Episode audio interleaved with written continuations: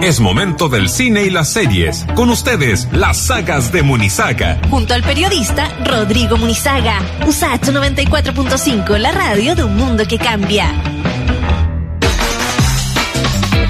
Qué gusto poder volver a hablar con mi amigo personal, Rodrigo Munizaga. Rodrigo, ¿cómo te va? Bienvenido a Escena Viva. ¿Cómo estás? ¿Cómo estáis? ¿Sobreviviste? Y rápidamente. Sobreviví, el bicho me se apiadó y, y no o, me... o el bicho perdió. Y salió arrancando, salió arrancando va. de tu cuerpo. Dijo, no, este, este cuerpo está demasiado tarreado, así que mejor me voy. Eh, Pero, oye, y te digo al tiro que miedo, ¿ah? Miedito, lo- miedito a la tontera, unos síntomas muy fuertes, uno nota al tiro que es algo distinto, así es que Y- a cuidarse, secuelas además. a cuidarse. Sí. Y que la gente se, ¿Tú y cómo que la gente se vacune. Como... Bien, yo estoy Sí. con dos vacunas. Que la gente se Ya vacune. estás con las dos. Sí, está muy bien. Sí. Yo creo que es, muy es bien impresionante que haya, que haya como un millón y medio de personas que teniendo edad y los requisitos no se hayan vacunado.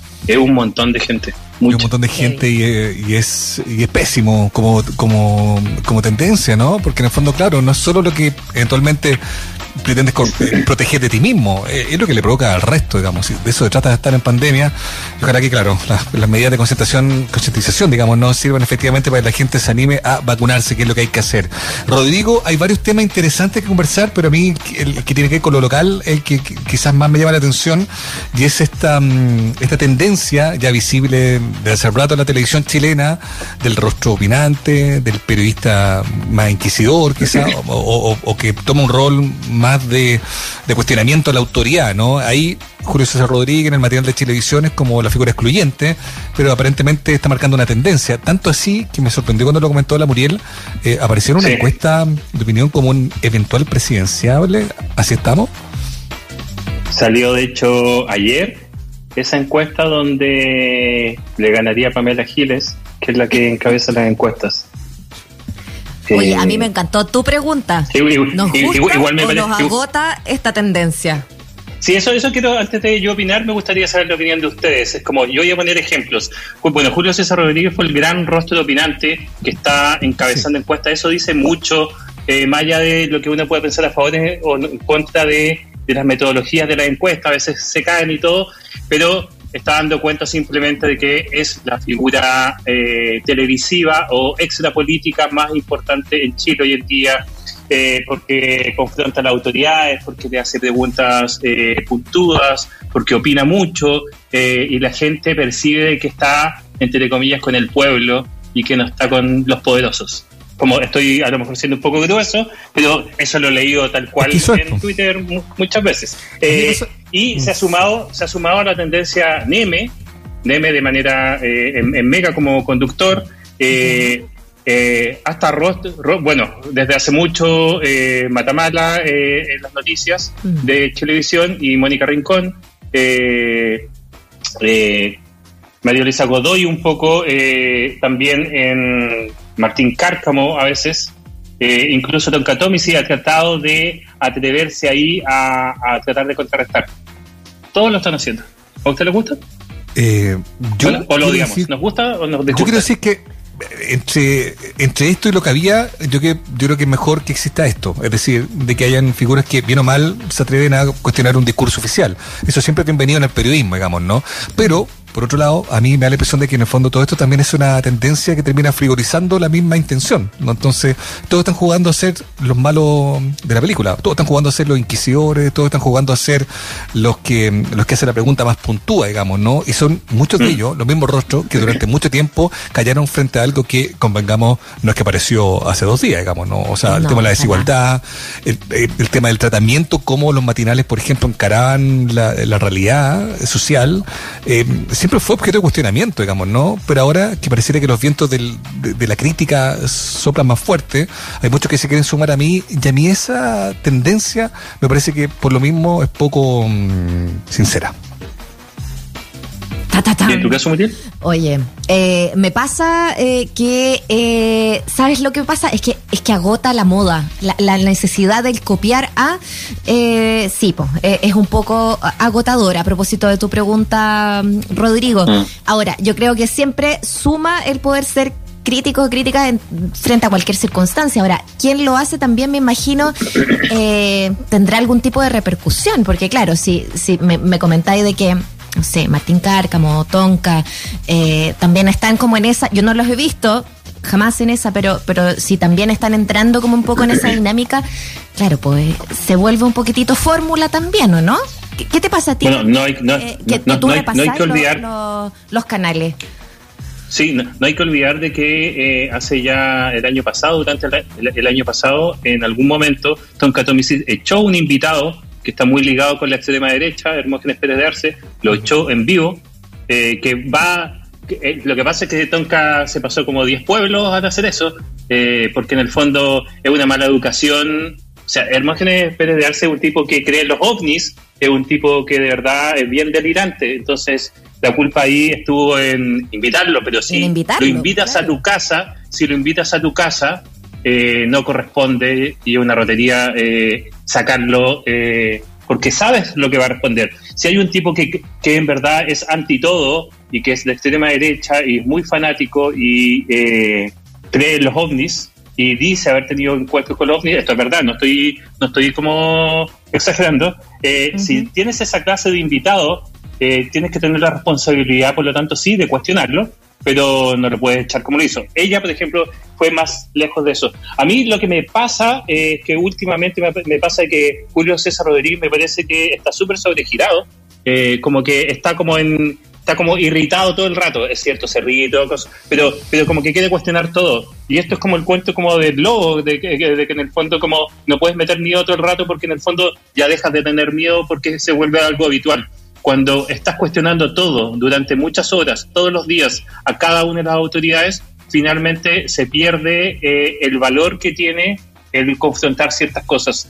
Como que en el fondo yo creo que tienes que dar la pelea. Su postura eh, y, su forma también De, llevar el matinal. Pero, no la ¿Pero te está agotando o, o, sea, me agotó. O, es una crítica pequeña a su. Ah. No, me agotó, me parece que me parece que como aquel dicho como de abuelitos de que hay que hay que saber elegir las peleas que se dan. Yo creo que eso es lo importante. Es como hasta el día de hoy se recuerda, Felipe Camiroaga muy pocas veces interpeló o si bien él tenía como, era muy pro concertación en ese momento y el tipo no tenía problemas en entrevistas en, en dar su posición política, alguna vez confrontó a Peter bueno, y quedó la grande, fue una cosa como un tema como interpelándolo por un, por un tema que a él le importaba mucho. Eh, y lo hizo con, y, lo, sí, pues, y lo hizo por un tema medioambiental, pero de una manera bastante respetuosa. Eh, es, distinto cuando en el fondo hay un invitado que flagrantemente te está mintiendo eh, y que puede estar diciendo que se quemaban iglesias y que en el fondo ahí hay alguien para decir, no, pues esto no es cierto, no se quemaban iglesias con gente adentro, eh, eso es muy distinto a confrontar una opinión y que tú sientas que tú eres el dueño de una verdad. Eh, y Julio César Rodríguez ha empezado a hacer eso. Entonces ya no está sacando el error, sino que está tratando de ponerle la pata a, a un invitado que está opinando. Y a mí eso no me parece. Y ya que estamos al respecto, porque de hecho hay una columna de, mm, del Mercurio de, José Ignacio Brito, digamos, Juan Ignacio Brito, eh, que hablaba un poco de esto el fin de semana. Me acuerdo que la leí y hablaba un poco de, mm, si es periodismo o no esto, ¿no? Quizás deberíamos marcar una diferencia respecto a lo que, por ejemplo, hace Daniel Matamala o la Mónica Rincón en un formato más formal de noticias, ¿no? Pero si hablamos del rol de Neme o lo que empiezo a ver, por ejemplo, que, intentan hacer en, en, en, TVN con Gonzalo Ramírez y los rostros que tienen, eh, el mismo Julio César Rodríguez, ¿qué, hay ahí? Eh, eh, ¿Se puede hablar de, periodismo más allá de la noble intención de que el periodismo cuestione la autoridad, cosa que yo defiendo, encuentro que hay que hacer? Eh, pero ¿qué pasa cuando tú mismo te conviertes como un, como dices tú, en un cliché, digamos, ¿no? En el cliché del, del, del, periodista que está criticando todo lo que soma sobre la mesa, porque además convengamos que ser crítico en el gobierno hoy día está fácil. Es demasiado fácil. Eh, claro, con, con, con, tan poco porcentaje, es como lo difícil era hacerlo hace tres años atrás. Eh, y ahí no todo el mundo se atrevía. Por eso sí hubo un valor de Julio César Rodríguez que lo, vino haciendo hace un par de años. Eh, parece bastante oportunista que alguien como Neme, que hoy eh, conduce el matinal de Mega, eh, el modo en que lo hace además, eh, no sé si ustedes lo han visto, pero él está como enojado todo el rato. Está como, entonces el modo en que lo hace es muy desagradable eh, para un televidente. está, tú no te puedes poner como en, el mismo calibre que una persona que está en una manifestación. es un periodista, es un conductor. no están los invitados presentes, pero si abres la pantalla para entrevistarlo, déjalo, déjalo hablar eh, y no la estoy cuestionando todo el rato porque, porque también esa cultura como del choque constante eh, solo crispa, creo yo, eh, como, como el ambiente, como una suerte como de meterse a Twitter. Y eso a mí me parece que está empezando a pasar con la tele. Y una, una, cosa muy corta, porque otro rostro que también siento que está un poco en la misma tecla el fin de semana es eh, Rodrigo Sepúlveda en Mega. Y estoy pensando que son rostros que también en el último tiempo Stefan Kramer lo ha eh, imitado o lo ha, hecho parodia de ellos, ¿no? En la misma lógica también de de dar cuenta de figuras que se ponen, se vuelven muy conocidas. Estoy pensando en Neme, estoy pensando en Sepúlveda, pero alguien podría pensar también, es complicado lo que hace Kramer, porque de algún modo también lo valida, ¿no? Sí, de hecho, bueno, eh, como que los transforma en... Esto va como creciendo. Igual lo de Neme, hay que, hay que decir de que eh, en, en, la red supo darle una vuelta de tuerca, tal vez amparado como por, por otros periodistas que en el fondo tenía, con los que estaban en, pauta libre. A, a, a, mí me parece de que, claro, efectivamente Rodrigo Sepúlveda, ¿cuántos años lleva? Y, y, y, y, si, incluso hace algún año atrás el bullying era fuerte y masivo en cuanto a él, eh, pero esa imagen de Sepúlveda ha cambiado mucho, yo diría, en el último año y medio. Mm. Y ha sido fundamentalmente en esto. Entonces todos parecen tener ahora una oportunidad para, para alegar. Pero eh, yo creo de que también hay una responsabilidad editorial de a nivel como masivo de los medios de comunicación, pero en este caso de, de, la tele, con, eh, con, con que en verdad hay una responsabilidad de de que no se vea como una agresividad constante. La gente está muy enojada, pero no sé si me parece de que todo lo que tenemos que ver en televisión es a partir del enojo. Eh, sí. Porque deja, deja, lo vuelve porque finalmente eso, sí, lo, lo vuelve fórmula, pero, pero además creo que ayudas a irritar aún más a la gente. Eh, y, creo que los, medios tienen un respeto con eso. Me queda una pregunta, perdona Muriel que me que monopolice ahí, pero como no había hablado con Rodrigo y estamos hablando de algo que tiene que ver quizás con el mismo tema. poniendo al día, decís tú. Está bien. Tal cual. Hay una hay algo que pasó el fin de semana en el matinal de, de Canal 13, bienvenido, con esta conversación con la diputada Pamela Giles, que básicamente lo que hizo fue barrer el piso con los dos conductores masculino, digamos, ¿no? Y ahí se generaron hartas cosas. Hubo gente que celebraba lo que, lo que interpretan de ellas como la valentía de barrer con ellos, y mucha gente sintió también que había una falta de respeto bien evidente que fue muy tolerada también, ¿no? Porque a mí me sorprendió que nadie dijera, oiga, ¿sabe que La verdad es que en esos términos no podemos conversar, independiente que uno pueda sentir que uno es más liviano que el otro, o que el otro es más que el otro. Me parecía que había como un mínimo de respeto que no existía y nadie pareció salir en defensa de nadie, ¿no? Me, llamó la atención como que nadie... Ah, ah, ah, a, mí en eso lo que me parece... A, mí, a mí lo que me parece es que, que, en el fondo los rostros, y esto estoy hablando desde Julio César Rodríguez hacia abajo, creo que no comprenden que en su ánimo de conectar con la gente y ganar popularidad, eh, también están siendo un poco instrumentalizados por el rating, por el minuto a minuto, eh, porque poner a Pamela Giles es, tú sabes lo que va a ocurrir si es que pones al aire a Pamela Giles. Es como, mm. eh, y por lo tanto no vas a poder tener ningún diálogo y seguramente te va a increpar, te va a, burlar de ti porque lo hace constantemente. Entonces, que hayan expuesto, a mí me parece que es como, es un poco más atrás la lectura, es como hay un editor y un productor y un canal que exponen a sus animadores a ese tipo de cosas. Y me parece que ahí eh, no estando de acuerdo con lo que Pamela Giles, me parece de que eh, no podías poner a tus rostros principales a, una persona que se va a barrer con ellos y es lo que ocurrió. Es como, es como la peor ganancia que hay. Y ahí yo siento de que los rostros eh, probablemente es como los que ahora celebran, en algún momento van a caer y, se van a pegar un costalazo bien fuerte. Oye, Rodrigo, y, y quizás los dos, ¿no? Ampliando un poquito ese debate, pregunta pequeña, no para pa quizás eh, eh, entrar en teorías necesariamente ahí conspirativas, pero eh, Pamela también era un, rostro de televisión, era animadora, bueno, periodista, obviamente. Em, eh, y, de, alguna manera también ese lugar fue la que el que utilizó para catapultarse hacia eh, la política. Y yo le escuché hace algunas semanas atrás eh, en un programa decir que no tendríamos que sorprendernos que, por ejemplo, salieran otras personas como el mismo Julio César Rodríguez en un posible, como posible candidato presidencial. Y eso pasa ahora, un par de semanas después. ¿Será que a lo mejor también en el caso de, de, este, de esta figura en particular haya eh, quizás un camino político que se está tratando de también eh, pavimentar?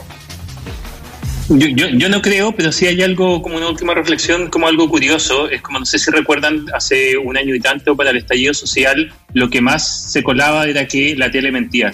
Eh, y que hablaban de la televisión chilena miente, que está a la baja.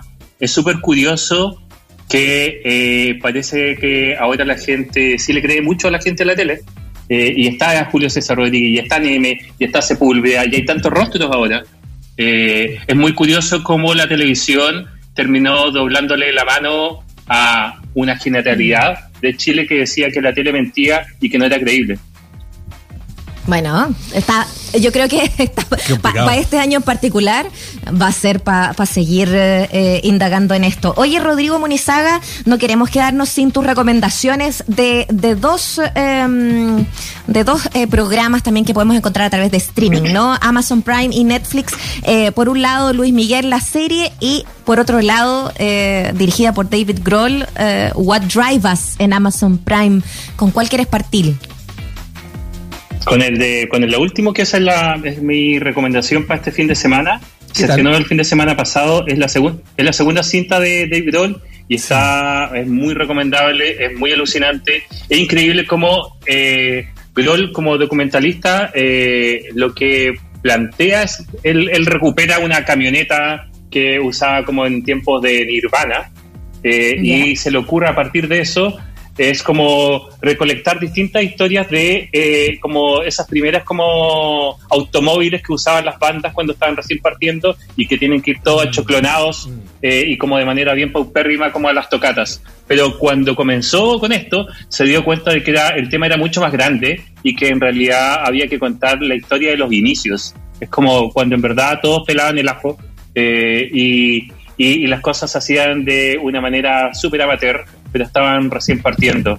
Y tiene para eso entrevistados que de verdad es como, es como que juntó a su amigo, es como, como que, él, que le diría que no, Dave Grohl, y está Ringo Starr, está Flia de los Chili Peppers, está Slash, está Brian Johnson de ACDC, está Steven Tyler de Aerosmith, está The eh, de YouTube, San Vincent, etcétera. de verdad, eh, el listado de gente de tú a tú es muy impresionante y eh, Dave Grohl es, protagonista de este documental. Él va a las casas, obviamente.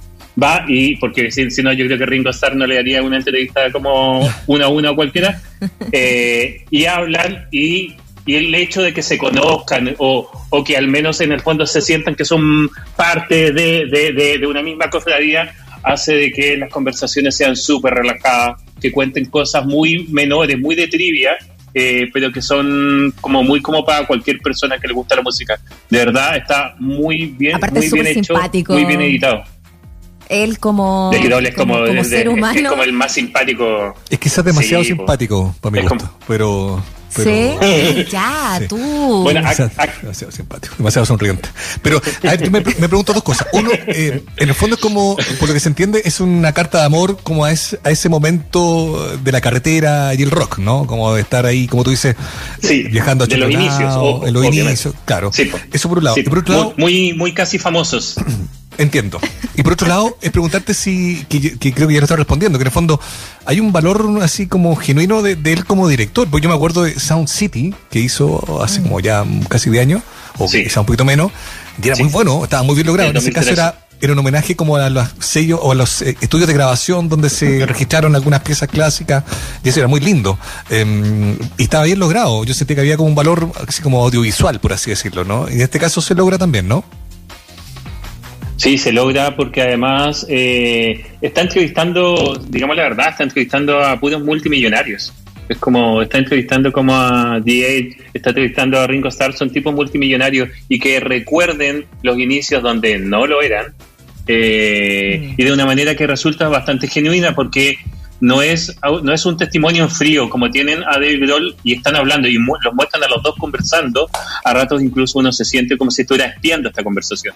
Eh, y ese tono, ese tono como, como tan íntimo, eh, yo creo que es un valor súper importante y que lo da el hecho de ser un par que está entrevistando a otro. Claro, pero, quizás ahí apoyando lo que decía Mauricio, también ya en el fondo pone el, ojo en, saber que, tiene un tono como documentalista también, como él poder, eh, como realizador, ya encontró quizás eh, su, su forma. Sí, bueno, y, hay, y, por último hay una serie que se estrenó hace un par de semanas que la teníamos pendiente. Estaba esperando a Jürgen ah, para hablar de la serie de Luis Miguel. Eh, Oye, eh, ¿qué te parece? Yo vi, yo voy a confesar algo. Esperada. Yo me salté al tercer episodio porque ahí hablaban de la controversia con Cristian Castro quien en la serie es presentado como Cristian algo, si no, no mencionan Castro, pero claramente Cristian Castro, el, que le hizo Mella a nivel de popularidad en la década del 90, el comienzo del 2000.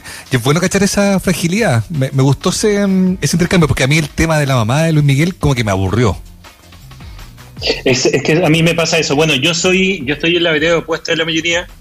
Eh, quise que me gustara, lo intenté un montón, pero no me gustó. Encuentro de que es una serie que está bien sobrevalorada, eh, creo de que es una serie que es entretenida a ratos, pero no le pongamos color. Es como, y esto va a sonar pesadísimo, yo nunca lo digo, pero yo creo que esta es la serie favorita de la gente que no ve series de televisión. Eh, mm. y no ven, y entonces en el fondo como que comparan con las teleseries chilenas, y obvio que es mejor que una teleserie chilena, eh, que la mayoría de las teleseries chilenas, pero está muy por debajo de una biopic normal. Yo creo que lo más importante que tiene es que Diego Boneta canta y, lo dobla bastante bien, que hay momentos en que de verdad se ve muy similar. Eh, creo que además es una telenovela, está hecha como una telenovela con protagonista, mm. antagonista, con amores, eh, pero para mí eh, el problema que está es que como es autorizado, me parece que siempre, siempre la figura principal de Luis Miguel es alguien, es una víctima de todo, es un tipo que parece que que todos sus lados en contra los pasan como en dos, tres segundos, algunos, pero siempre una víctima, es una víctima constante. Y esa victimización a mí eh, nunca enganché, entonces siempre me agotó. No pude empatizar con un personaje que de verdad eh, ha tenido todas las fortunas y posibilidades, pero que la serie parece eh, que lo ha pasado horrible en su día. Mm. Como que no, no lo creo, no me parece. me gustaba mucho la figura del antagonista del papá, no es nada sincera, no, no tuvo la libertad, pero bueno, eh, y el tema de la mamá, como dice Mauricio, eh, eh, sigue, siguen con el mismo tema y eso me resulta un poco agotador. Funciona, yo creo que igual, sí, yo, yo, yo, creo que funciona porque es una serie que tú podés saltarte un par de capítulos y no pasa nada. es una figura muy conocida, Luis Miguel, están las canciones, están algunas de cómo surgieron algunas canciones, entonces me parece que es un show para para ver, para tuitear un rato, para eh, volver a escuchar canciones, pero no es más que eso, siento yo. Como no, que, como que nos exageremos con la serie Luis Miguel. Yo no sé si da para una segunda temporada, esa es la verdad. O sea, una tercera me parece absolutamente improbable, digamos, ¿no? Porque está todo como muy, muy agotado, muy desgastado, como, como tesis. Oye, y, la, y, las imágenes de, las imágenes de archivos de, de Televisión Nacional de Viña que son horribles. Podrían haberse conseguido en Netflix. Aparece este. Claro, sí, son como YouTube. sí. Claro, como, como la gaviota, así como una, un sello de agua de la gaviota, pero es como corneta. No, no, también Sí, pobre, pobre. No, pobre, pobre.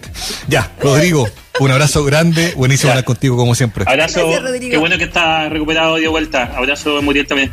Un besote, chao.